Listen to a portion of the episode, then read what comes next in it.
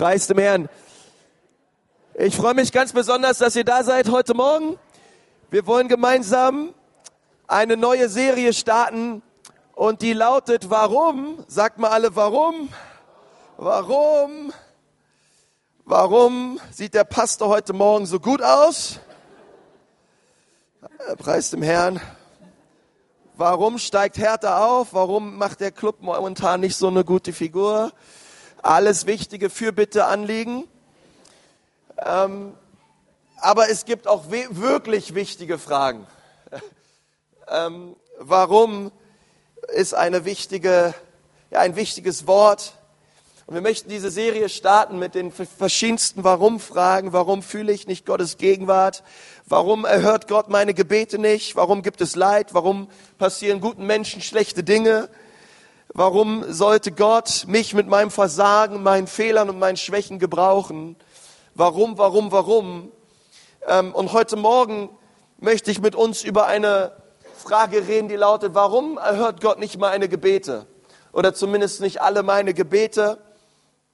Ähm, und ich weiß nicht, wenn du betest, ähm, gibt es manchmal diese Situation, dass du lange für Dinge betest und betest und betest und hoffst und doch passieren die Dinge nicht so immer, wie du sie von Gott erbeten hast. Ähm, und manchmal erschüttert das so ein bisschen unseren Glauben und wir wundern uns, warum greift denn Gott nicht ein? Besonders, wenn wir uns einen Vers anschauen aus Johannes 14, Vers 13, da steht was, und was ihr bitten werdet in meinem Namen, das will ich tun, damit der Vater verherrlicht werde im Sohn. Was ihr mich bitten werdet in meinem Namen, sagt Jesus, das will ich tun. Und dann liest du diesen Vers und sagst, gut, ich habe in dem Namen Jesu gebetet. Ähm, ich glaube auch, dass Gott es tun kann. So wie bei Josua. Josua hat auch gebetet und die Sonne blieb stehen. Ähm, Elia hat gebetet und es hat nicht geregnet und dann hat er wieder gebetet und dann fing der Regen wieder an. Ähm, und so viele Wunder auch in den Evangelien und in der Apostelgeschichte, wo Leute in dem Namen Jesu gebetet haben und es sind wirklich Dinge passiert und Jesus, jetzt sitze ich hier auf meiner Couch 2000 Jahre später und bete auch in deinem Namen, aber ich sehe nicht diese Dinge. Und zumindest bleibt es, bleibt diese Warum-Frage in mir, Gott. Warum passieren die Dinge nicht? Warum antwortet Gott nicht auf alle meine Gebete? Ähm, und ich möchte euch eins sagen, Gott hat in meinem Leben, übrigens, ich heiße Konsti Kruse, ich bin der Pastor der Gemeinde, falls dich fragst, wer das hier vorne ist. Ähm, Gott hat in meinem Leben schon viele wunderbare Dinge getan. Und es macht so richtig Spaß, über diese Dinge Zeugnis abzulegen. Und oft erzähle ich darüber, wie Gott Menschen auch geheilt hat, wie Gott auch wirkt durch die Predigt und Menschen zum Glauben kommen. Aber was man eigentlich nicht so gern von vorne erzählt, sind die Dinge, die eben nicht so laufen. Ähm, wo wir doch gerungen haben, gebetet haben und doch war keine Antwort da. Als ich die Predigt vorbereitet habe, sind mir besonders zwei Dinge eingefallen. Ich war letztens auf einer Konferenz, die ging über drei Tage und habe dort gepredigt. Und gleich am ersten Tag kam abends eine Frau auf mich zu mit ganz starken Knieschmerzen. Und sie hat gesagt, Konsti, kannst du für mein Knie beten, dass Jesus es heilt? Ich habe gesagt, mache ich gerne. Ich glaube, dass Jesus heilt, dass er Arzt ist und dass er dich jetzt auch anrühren wird und dass alles besser wird. Dann habe ich für sie gebetet und dann habe ich gleich gesagt, im Glauben, probier doch mal aus mit deinem Knie. Und dann, naja, jedenfalls ist sie weiter gehumpelt wie vorher. Und ich habe gesagt, du, wir behalten dran fest, komm am nächsten Tag nochmal. Kamen sie am nächsten Tag wieder, wir haben wieder gebetet, das Ganze haben wir dreimal gemacht. Und am Ende der Konferenz sagt sie, Konsti, ich gehe mit mehr Schmerzen nach Hause, als ich gekommen bin. ähm, und, und irgendwo, ja, habe ich mir das natürlich angehört und dachte mir, Mensch, das wäre doch der Knaller, Herr. Jetzt dein Wunder hinein in dieses Knie. Ich weiß noch, wir hatten damals in Berlin einen, einen wunderbaren Gottesdienst vom Brandenburger Tor. Der wurde viele Jahre vorher organisiert mit vielen tollen Bands und, und Predigern. Und ich glaube, ich habe in meinem Leben noch nie einen Tag gesehen, an dem es so krass geregnet hat wie an diesem Tag. Und ich dachte mir, Herr Jesus, es kann an jedem Tag im Jahr regnen. Aber doch nicht, wenn wir Gottesdienst feiern, Herr, vorm Brandenburger Tor. Das ist doch in deinem Willen, Herr dass wir zusammenkommen und als Kinder dich preisen und deinen Namen erheben, Herr. Warum regnet es genau an diesem Tag? Ich weiß die Antwort bis heute nicht. Ähm, aber ich habe mich das manchmal schon gefragt. Gott, warum erhörst du einfach nicht meine Gebete? Oder zumindest nicht alle oder nur manche. Und mich würde gerne mal interessieren, wer von euch hat sich diese Frage auch schon mal gestellt? Okay, gut, dann bin ich nicht alleine. Ähm, und für die und für die meisten von uns gibt es noch viel dramatischere Anliegen, auch als diese, die ich gerade kurz genannt habe. Ähm, vielleicht hast du schon einmal gebetet, dass Kranke gesund werden, es ist nicht passiert. Du hast gebetet, dass deine Eltern sich nicht scheiden lassen, sie haben dich doch scheiden lassen ähm, und sind durch schwierige Zeiten gegangen. Du betest für Menschen, dass sie Jesus kennenlernen aus deiner Familie und doch erlebst du nichts. Und du fragst dich, warum erhört Gott nicht meine Gebete? Nun, was ich heute tun möchte, ist, ich möchte einige Gründe nennen. Ähm, ich möchte euch keine ähm, Parade-Antwort geben auf all die Warum-Fragen ähm, unseres Glaubenslebens und auf all diese Dinge, warum Gott nicht ähm, Gebete beantwortet. Ähm, ich möchte euch nur theologisch vier mögliche Gründe nennen. Okay? Das heißt nicht, dass ähm, du dich jetzt fragst, okay, das und das ist in meinem Leben noch nicht passiert und du gehst diese vier Punkte durch und denkst mir, jetzt arbeite ich an dem, an dem, an dem und an dem und dann muss es ja passieren. Nein, so, so funktioniert es auch nicht. Aber ich möchte euch einfach helfen, dass wir gemeinsam in die, in die Bibel schauen und uns überlegen, okay, was sind biblisch gesehen vier Gründe, warum Gott manche Gebete erhört und manche nicht. Seid ihr dabei? Okay. Der allererste Grund der lautet, ähm, vielleicht hast du kaputte zwischenmenschliche Beziehungen. Ähm,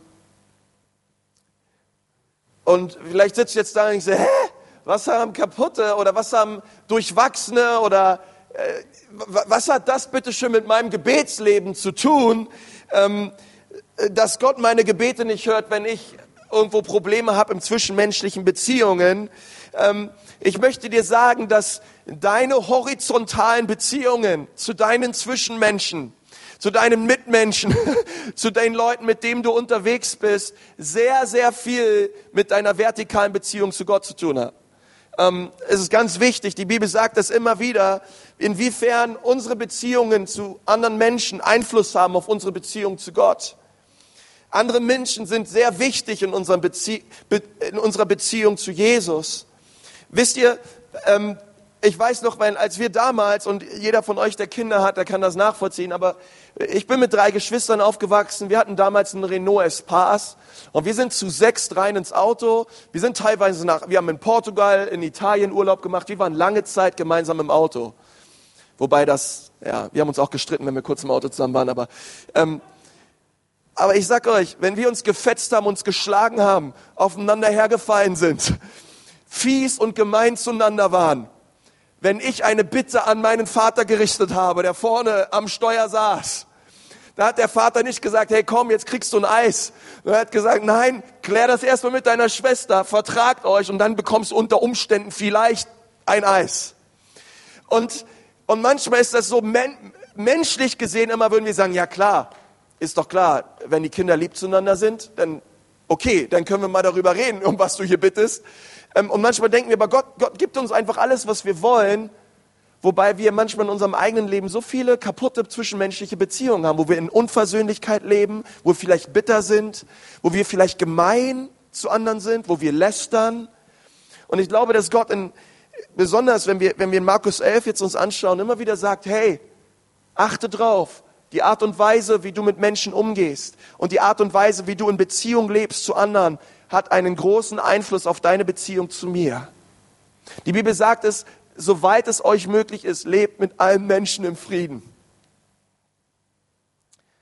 Amen, Pastore. Yes. Lebt mit allen Menschen in Frieden.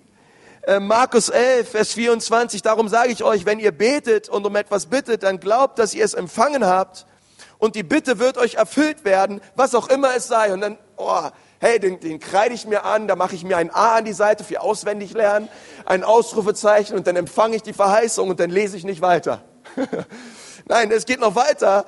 Und wenn ihr beten, äh, wenn ihr beten wollt und etwas gegen jemanden habt, dann vergebt ihm, damit, sagt mal, damit euer Vater im Himmel euch eure Verfehlungen auch vergibt. Und da sehen wir diese, diese direkte Verbindung auch zwischen, zwischen Bitte und unseren horizont, horizontalen Beziehungen zu anderen Menschen. Ähm, Jesus redet über Gebet und über unsere Beziehungen. Er sagt, zuerst kümmere dich um deine Beziehung und dann komme zu mir. In 1. Johannes sehen wir das auch. Da sagt, da sagt Jesus, ähm, hey, wie, wie, wie kann es sein, dass du sagst, dass du Gott liebst, aber deinen Bruder hast? Ähm, auch in Matthäus 5 sagt Jesus, hey, wenn ihr eure Gaben darbringt und ihr kommt und ihr betet Gott an, hey, dann, dann, dann erinnere ich daran, hey, wer ist da in deinem Leben, auf dem du sauer bist? Wer ist da in deinem Leben, wo Unstimmigkeiten sind? Und bevor du deine Gaben darbringst, bring erst die zwischenmenschlichen Beziehungen in Ordnung und dann komm und bring deine Gaben da. Hey, stell dir das mal vor, wir würden so Gottesdienst feiern, Sonntagmorgens. Hey, bevor du hier reinkommst und wir beten gemeinsam Jesus an. Hier darf nur rein. Nein, so wollen wir es nicht sagen. Aber wisst ihr, was ich meine? Ähm, Jesus immer wieder sagt, hey, wenn ihr das eine tut und das eine lebt, und es ist manchmal leicht, diese, diese vertikale Beziehung zu Gott so zu leben und gleichzeitig so viel Streit zu haben mit anderen Menschen. Und Jesus sagt, das geht nicht und das funktioniert nicht. Bevor ihr das tut, klärt es. Ähm, und, und wisst ihr, 1. Petrus ist noch, bringt es ganz auf den Punkt. Und da redet Petrus darüber, dass quasi, wenn, wenn, wenn Väter in die Gemeinde gehen und in der Gemeinde haben sie, sind sie sehr fromm, sind sie sehr heilig.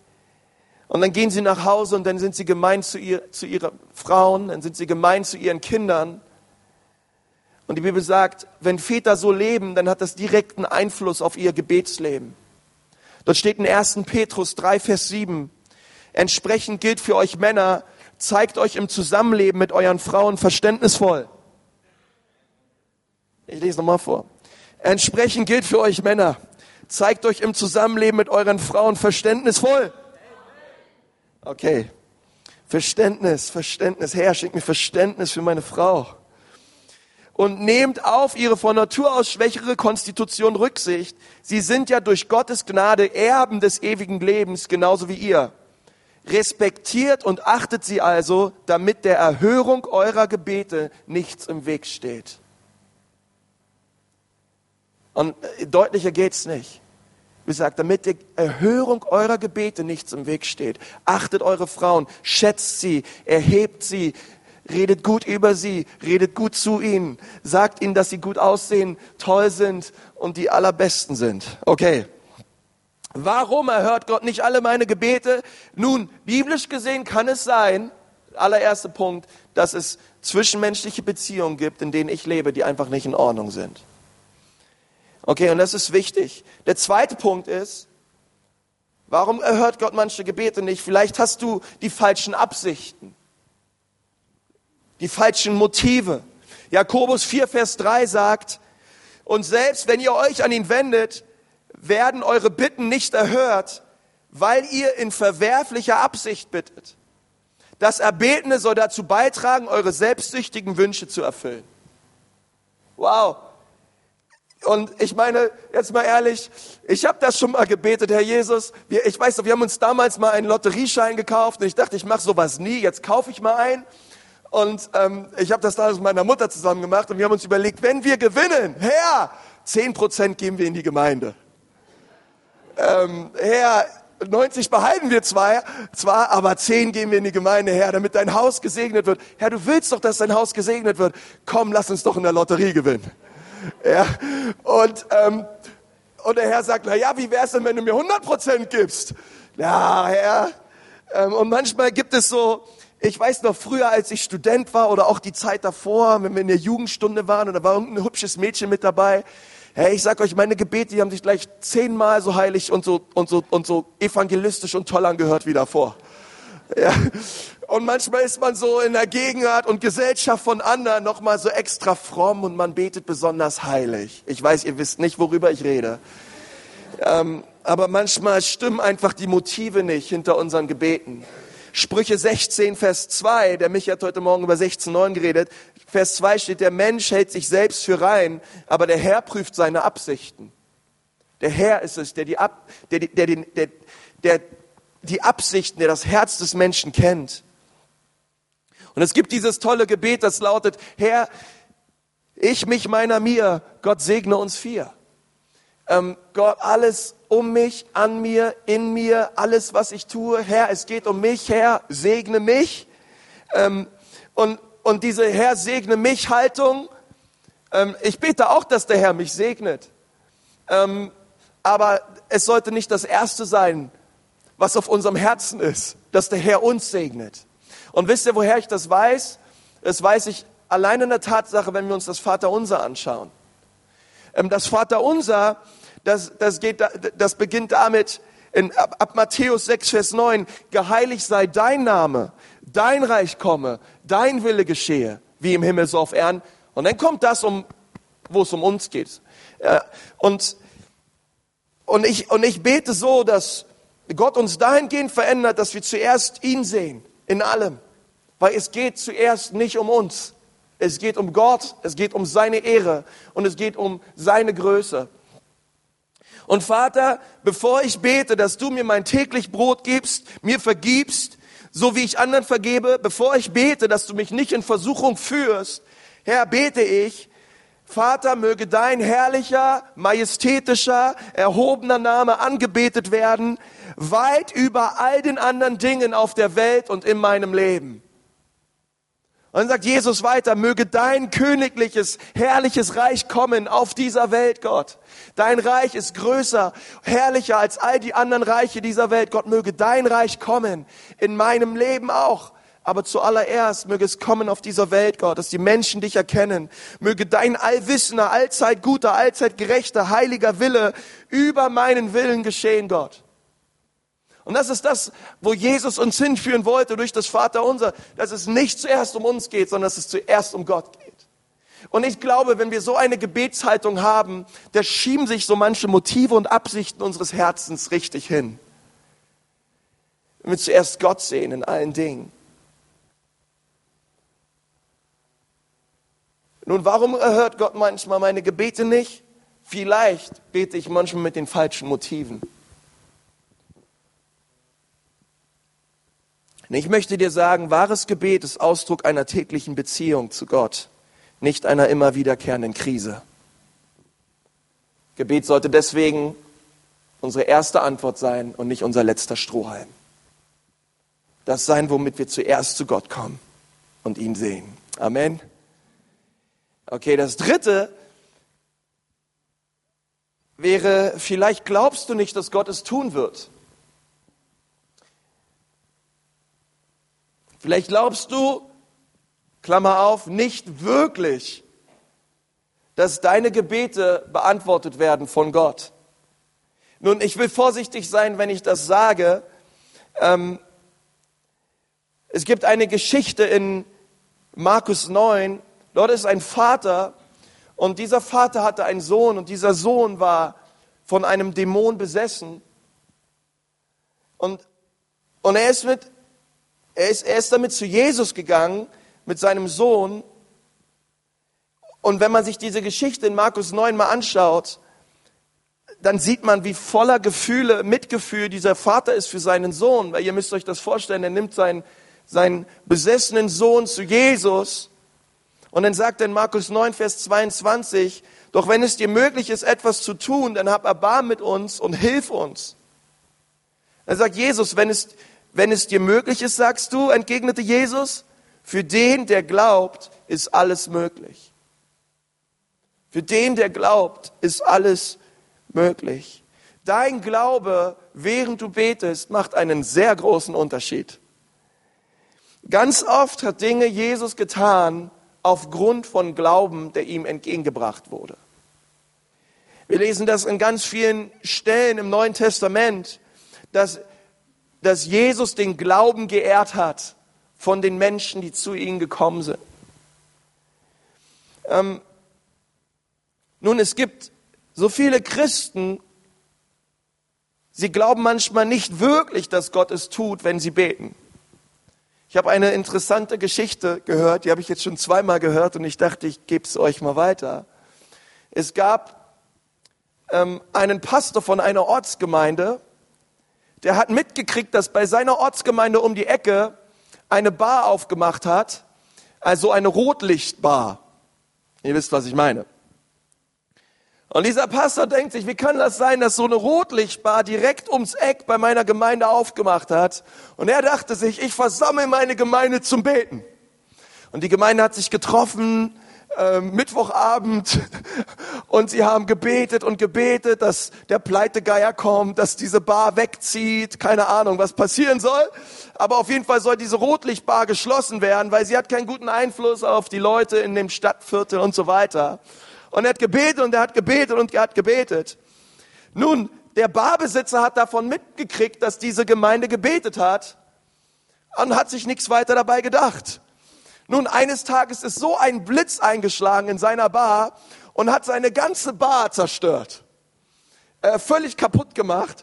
Daraufhin hat der Barbesitzer den Pastor angeklagt, gerichtlich, dass ähm, er für den Schaden aufkommen soll, die die Gemeinde verursacht hat, weil sie zu Gott gebetet hat, dass Gott doch diese Bar zerstören möge.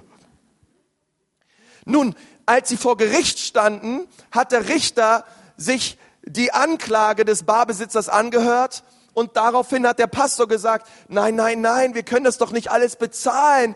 Wir sind nur zusammengekommen und wir haben nur ganz normal gebetet. Daraufhin hat der Richter gesagt, das ist aber komisch hier. Ich habe einen Barbesitzer, der glaubt an die Kraft des Gebets und ich habe einen Pastor vor mir, der glaubt nicht dran. und, und so ist das manchmal. Ähm, äh, glauben wir wirklich dran, dass Gott es tut? Wenn wir beten, dass er wirklich eingreift und Dinge verändert. Und wie oft glauben wir nicht an die Kraft des Gebets? Wir haben alles getan, was wir tun konnten. Nichts hat geholfen. Was uns jetzt nur noch übrig bleibt, ist beten. Wenn ich so einen Satz schon höre, dann denke ich mir manchmal, Mensch, schade, hättest mal gleich gebetet. Gebet ist die Kraft Gottes. Gebet ist das, was Gottes Arm bewegt auf dieser Erde, hat Luther gesagt. Und ich möchte dir was sagen.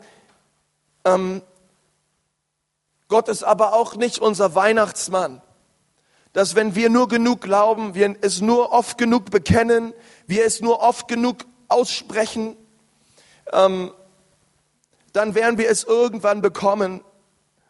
Aber ich möchte sagen, nur weil du es zehnmal aussprichst, 30 Mal wiederholst und 40 Mal es dir an den Spiegel schreibst, ähm, heißt das noch lange nicht, dass Gott es tun wird. Jakobus 1, Vers 6. Doch soll der Betreffende seine Bitte in einer Haltung des Vertrauens vorbringen und nicht in einer Haltung des Zweiflers. Denn wer zweifelt, gleicht einer Meereswoge, die vom Wind aufgepeitscht einmal hin und her und dann wieder dorthin getrieben wird. Ein solcher Mensch soll nicht meinen, er werde etwas vom Herrn bekommen, denn er ist in seinem Innersten gespalten und seine Unbeständigkeit kommt bei allem, was er unternimmt, zum Vorschein. Und das, und da bete ich, dass Gott uns, wenn wir beten zu ihm, uns eine Haltung des Glaubens schenkt. Eine Erwartungshaltung, dass Gott alles möglich ist. Und dass wir allein auf ihn schauen und ihm vertrauen. Nun, vielleicht denkst du dir, ey, meine, meine Beziehungen sind gut. Meine Absichten eigentlich auch.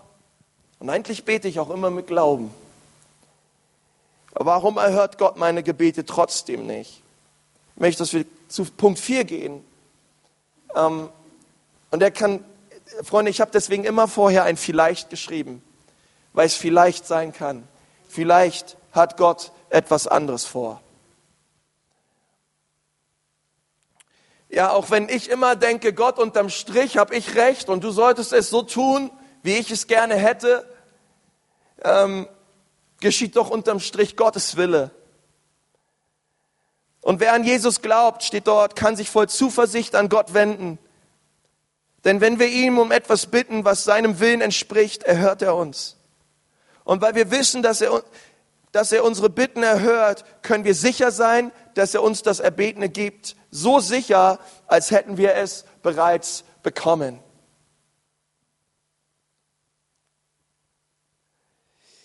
Wir haben die Zuversicht, dass wenn wir etwas nach Gottes Willen bitten, dass wir manchmal meinen, das muss jetzt Gottes Wille sein, nur weil es unser Wille ist. Ähm, aber er liebt uns genug, um uns nicht immer das zu geben, was unser Wille ist. Und ich möchte sagen, das ist nicht irgendein Pastorengerede jetzt. Wisst ihr, wir sehen viele Leute in der, in der Bibel, wenn ich mir das Leid anschaue, durch welches Paulus gegangen ist, ähm, der gesteinigt worden ist, der so tot aus der Stadt herausgeschliffen wurde, dass sie dachten, er wäre tot, aber er war es nicht wirklich. Er war, Paulus muss ein Mann gewesen sein, völlig entstellt. Er hat viel Schiffsbruch erlitten, er hat viel Hunger erlitten. Und Paulus ist durch furchtbare Dinge gegangen. Wenn ich mir mein Leben anschaue und das mit meinem Leben vergleiche, sind das die Dinge, die Schwierigkeiten, die ich durchmache, wirkliche Peanuts. Zu dem Leid, durch den Paulus bereits gegangen ist. Und dann gibt es eine Stelle, wo die Bibel sagt, ähm, dass Paulus eine, eine, ein Dorn im Fleisch hat also etwas, es gibt verschiedene Theologen, die verschieden darüber urteilen, aber es gab auf jeden Fall etwas in Paulus Leben, wo er sagte, das hätte ich am liebsten nicht. Egal was dieser Dorn jetzt, dieser Pfahl im Fleisch jetzt sein soll, ist auch egal. Ein Dorn ist aber irgendwie nie was Gutes.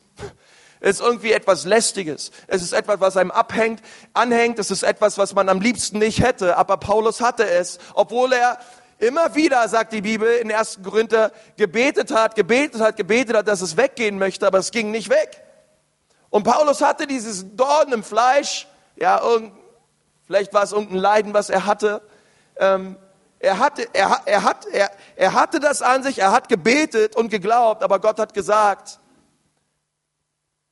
das, was ich will, Paulus, ist, dass es dir an meiner Gnade genügt. Das, was ich will, ist, dass du in einer stetigen Abhängigkeit zu meiner, zu meiner Person, zu meinem Wesen, zu dem, wer ich bin, lebst. Und auch wenn, wenn du Dinge erlebst und durchmachst, auch wenn du gerade Dinge hast in deinem Leben, die nicht so weg sind, nur weil du dafür bittest und betest, möchte dass du trotzdem an mir festhältst.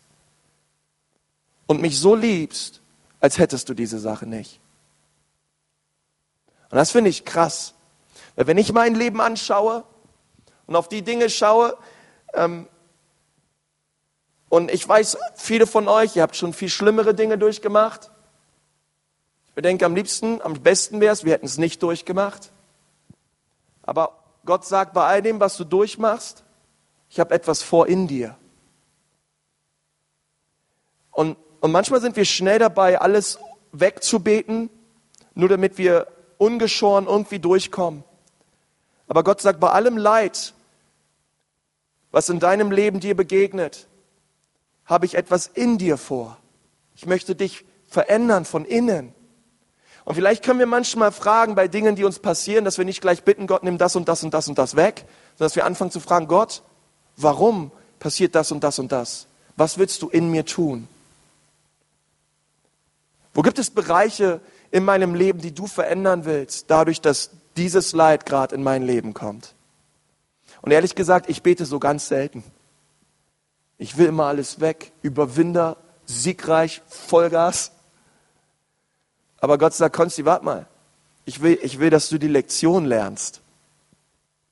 Dinge kommen in dein Leben, damit du verstehst, was ich in dir tun möchte.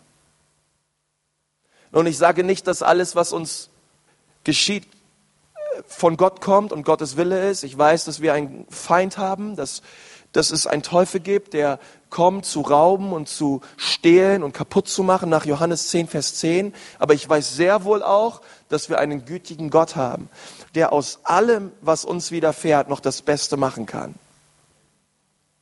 Ich hätte es niemals gedacht damals, als mein Freund, als ich, ich habe meinen, ich meinen Freund beerdigt. Mein allerbesten Freund damals mit 21 Jahren, der ist gestorben, der hatte auf einmal eine Herzmuskelentzündung und lag tot in seiner Wohnung.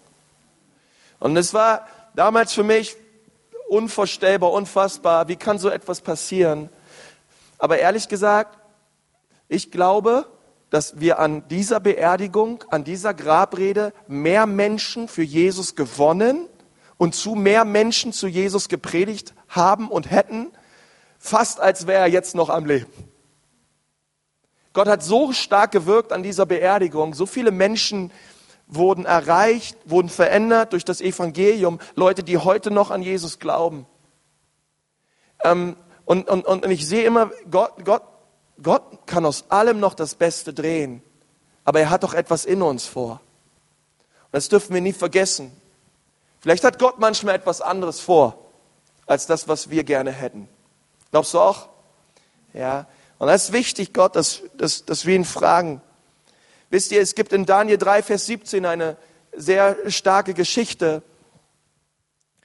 Ähm, und, dort, und dort geht es um diese drei Freunde von Daniel, die alle in den Feuerofen geworfen werden sollten, weil sie sich nicht gebeugt haben vor dieser riesigen goldenen Statue, die aufgerichtet wurde.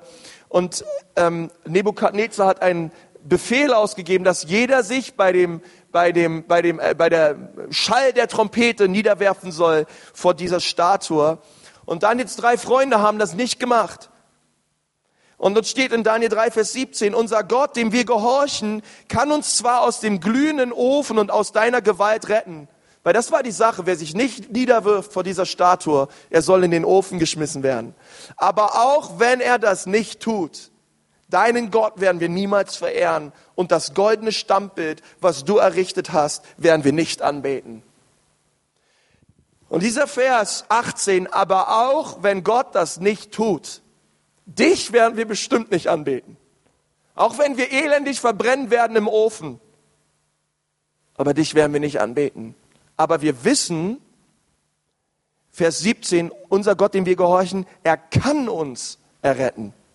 Er kann es tun, aber auch wenn er es nicht tut, dich werden wir nicht anbeten. Und es ist so wichtig, wir glauben an einen Gott, der, und das, und das müssen wir uns immer, wir glauben an einen Gott, der uns nicht immer vom Feuer bewahrt, aber der im Feuer mit uns ist. Der uns nicht immer vom Feuer bewahrt, aber der im Feuer an unserer Seite ist. Und da war Jesus im Feuerofen. Und alle drei haben den Feuerofen überlebt, weil sie gehorsam waren gegenüber der Stimme Gottes. Und aus diesem Daniel 3, Vers 17 können wir drei Dinge ableiten über das Gebet. Ich glaube, dass Gott es tun kann.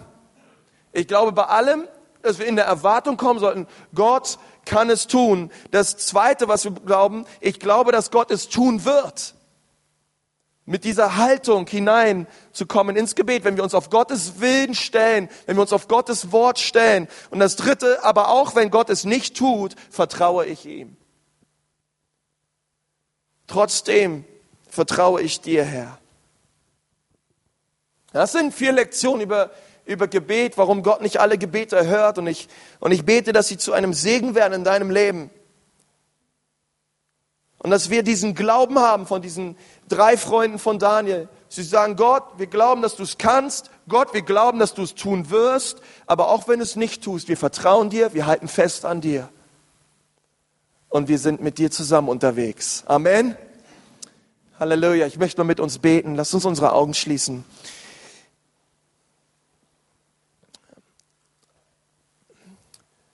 Oh, Herr Jesus. Jesus, wir danken dir für diesen Morgen. Herr, es ist der Tag, den du gemacht hast. Herr, und wenn wir heute geredet haben über diese vier Punkte, Herr, Herr, da wollen wir ganz neu, dass du in unser Leben hineinsprichst, Gott. Und dass du uns auch überführst, Gott, wo wir unsere eigenen unseren eigenen Willen durchsetzen wollen, Herr. Herr, wo wir in ungeklärten, kaputten zwischenmenschlichen Beziehungen leben. Herr, wo manchmal unsere Motive und unsere Absichten nicht aufrichtig sind vor dir, Herr. Ich bitte dich so, dass du heute Morgen unsere Herzen anrührst, Jesus. Wir wollen dich so einladen, denn es geht um dich. Du bist unser Gott. Und ich will dich fragen, ich möchte gern für dich beten heute Morgen. Wenn du sagst, Konsti, momentan bete ich für Dinge und ich sehe einfach keinen Durchbruch. Vielleicht betest du momentan, dass, ähm, ja, dass jemand sich aus deinem Verwandtschaftskreis bekehrt und du betest schon für eine lange Zeit. Oder du betest um Heilung für eine Person. Oder du bist wirklich schon lange Zeit dran in der Fürbitte an bestimmten Dingen deines Lebens. Aber du hast einfach noch keinen Durchbruch gesehen. Und du merkst, wie manchmal auch so Zweifel und, und ja, einfach durch diese Sache so Zweifel und Entrüstung in dein Herz hineinkommt, weil Gott die Dinge nicht tut, ähm, wofür du schon so lange betest. Und ich glaube, dass Gott heute Morgen dein Herz heilen möchte. Und dir sagen möchte, meine Tochter, mein Sohn, ich bin trotzdem da. Du sollst trotzdem erleben, wie ich es kann. Du sollst trotzdem erleben, wie ich dich durchbringe. Du sollst trotzdem erleben, wie du feststehst in mir und wie alle Dinge dir zum Besten dienen sollen. Und das momentan der Fall ist, dann möchte ich gern für dich beten von dir vorne. Heb doch mal deine Hand. Wenn du sagst, da stecke ich momentan drin. Herr Jesus, ich danke dir für all die Hände, die hochgehen. Herr, ich bete, dass du sie anrührst, diese Menschen, dass du Durchbrüche jetzt schenkst im Geist, Herr. Vater, wo auch immer sie gerade festhalten im Gebet, ich bete, dass sie weiter festhalten. Herr, dass sie sich nicht, dass sie nicht aufgeben, Herr. Sondern Gott, ich bitte dich um eine Kühnheit im Glauben, um Mut und um Kraft, Herr. Und ich bitte dich, dass du allen Zweifel ausräumst, Gott. Und dass du dich ganz neu ihnen offenbarst, Herr. Komm mit einer frische, komm mit einem frische Brise, mit einem frischen Wind hinein in ihr Gebetsleben, Gott. Sie ganz neu aufschauen zu dir, Herr. Vater, mit neuer Hoffnung und Zuversicht. Mit einem Glauben an dich, Herr, der unerschütterlich ist, Gott, auch wenn es nicht geschieht. Jesus, denn du bist gut. Und ich möchte dich heute Morgen fragen, wenn du hier bist und du bist vielleicht das allererste Mal hier oder Du bist schon öfter hier, aber du hast noch keine klare Entscheidung getroffen für Jesus. Jesus ist vielleicht für dich ein netter Mann gewesen oder du denkst, es ist eine nette evangelische Religion, aber du lebst nicht wirklich in Beziehung mit ihm. Du lebst nicht wirklich in einer Gebetsbeziehung mit Gott, in einer Liebesbeziehung. Gott sagt heute Morgen zu dir, es ist kein Zufall, dass du da bist. Er möchte hineinkommen in dein Leben und er möchte dich verändern. Gott will dir heute Morgen deine Schuld und deine Sünden vergeben. Auch wenn du, vielleicht warst du mal mit Jesus unterwegs, aber bist es jetzt nicht mehr und du bist frustriert. Vielleicht sitzt du auch hier und du hast dir ein falsches Beispiel genommen an an Menschen, die Jesus vielleicht falsch vorgelebt haben in deinen Augen. Und du bist entrüstet. Und Gott sagt dir heute Morgen, schau nicht auf Menschen, schau auf, schau auf mich. Schau auf das, was Jesus am Kreuz für dich getan hat. Denn er hat etwas getan, was kein Mensch sonst für dich getan hätte und jemals tun wird. Und wenn Jesus sein Leben für dich gegeben hat, dann darfst du wissen, dass dieser Gott nur die allerbesten Absichten hat für dein Leben. Und du sagst, ja, das bin ich heute Morgen. Dann heb jetzt deine Hand. Seine Hand. Und du sagst, ja, ich bin's. Dankeschön. Dankeschön. Sagt er heute Morgen, sagt Jesus, heute Morgen komme ich zu dir. Herr Jesus, danke dir für die Hände, die hochgegangen sind. Gott, ich bete jetzt, dass du hineinkommst. Herr, mit deiner Kraft. Herr, dass, dass du die Herzen auftust und dass sie in ihrem Leben deine Liebe erfahren. Herr, heute, Gott, dass du, ja, dich laden wir so ein, Gott, dass du unser Erlöser bist, dass du unser Heiland wirst, dass du kommst und unser Herz heilst, Herr, von allen Wunden.